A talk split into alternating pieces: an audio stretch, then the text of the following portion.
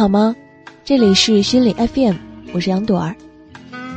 今天分享的文章，你不是不想休息，你只是不敢停下。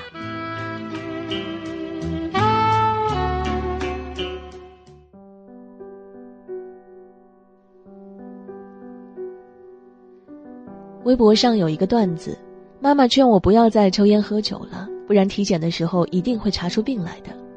听从了妈妈的话，我就再也没有去体检过。面对体检时的这种鸵鸟心态，戳中了不少人。没事儿绝对不体检，就怕一检查全身都是病。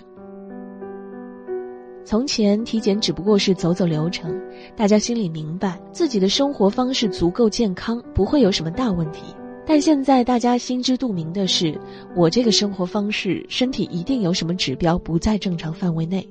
长期忙碌，在办公桌一坐就是整整一天，根本没有时间运动，熬夜几乎成了生活常态，饮食也不讲究营养和均衡了，能每天按时吃上饭都是奢望。许多以前五六十岁才会得的病，都纷纷找上了年轻人。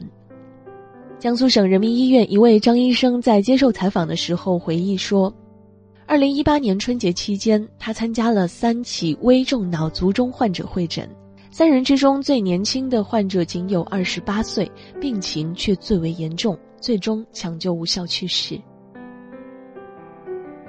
而几十年前，族中主要发病年龄集中在六十五岁，疾病年轻化已经成为了一种趋势。”高血压、血脂异常、冠心病等老年慢性病已经逐渐缠上了三十一到四十岁的男性。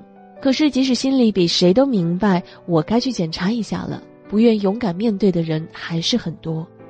一边恐惧，一边安慰自己：“我不会那么倒霉的。”是体检为洪水猛兽，因为谁也不知道那张薄薄的报告单上会不会出现自己无力承担的结果。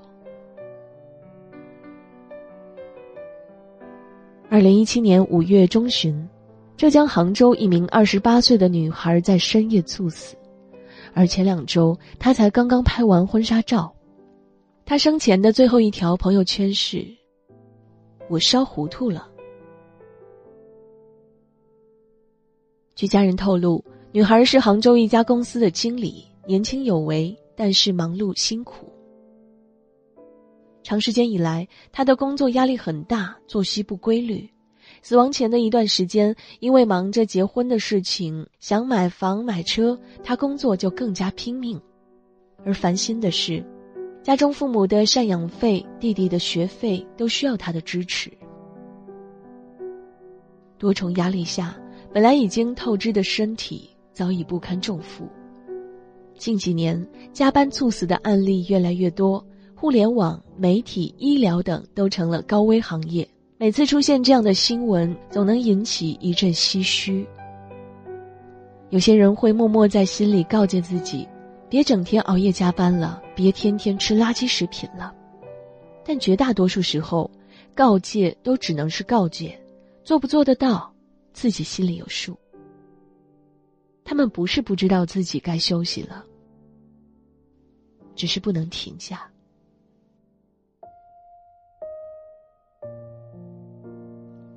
九零后的动荡不安，在养生上也体现得淋漓尽致。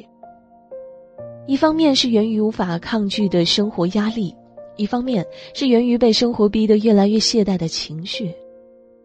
炸鸡啤酒虽然不健康，但往往能在忙碌一天后带来味觉上的粗暴快感。熬夜刷剧虽然危害巨大，却能让人有效的在短时间内摆脱失意的情绪。一边熬夜，一边泡脚，一边喝啤酒，一边加枸杞。朋克养生在九零后群体当中已经变得越来越流行。二零一七年度健康消费报告显示，三十岁以下的健康消费人群占比已经超过百分之五十。也就是说，九零后是健康消费的主力军。面对健康危机，九零后们忧心忡忡，有颗想要养生的心。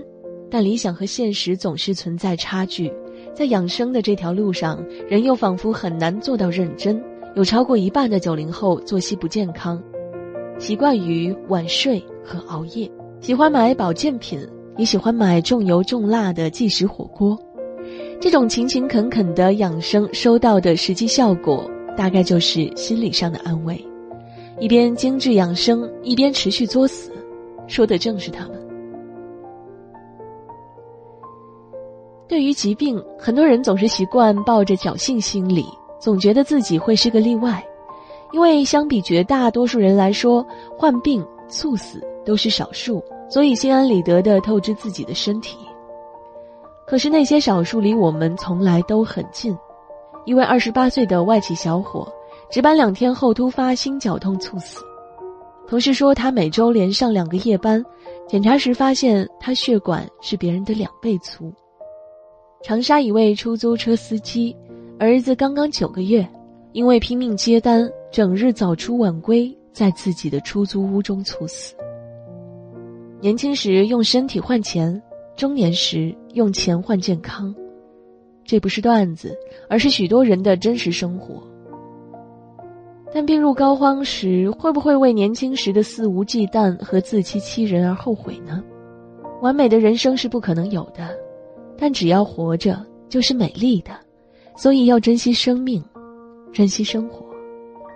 人这一辈子会做许多让自己后悔的事情，有些尚能挽救，有些却注定无法回头更改。体检其实就是给你一个回头的机会，早点发现不对劲，早点改正生活习惯。工作再繁忙，提高效率或者求助同事，总能为自己多争取一些休息的时间。该休息的时候好好休息，该工作的时候好好工作，张弛有度的生活才最稳定。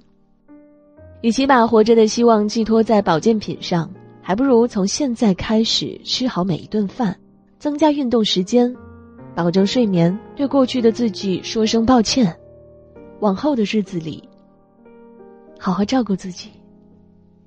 感谢收听，心怀感激被你所聆听，我是杨朵儿。如果喜欢我们的节目，可以下载心理 FM APP，在这里，我们用温暖的声音和治愈的文字告诉你，世界和我爱着你。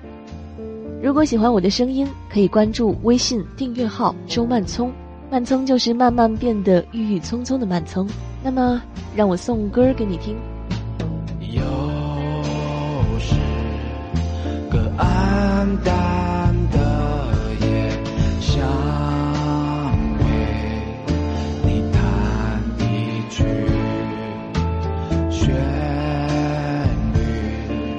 是我的心。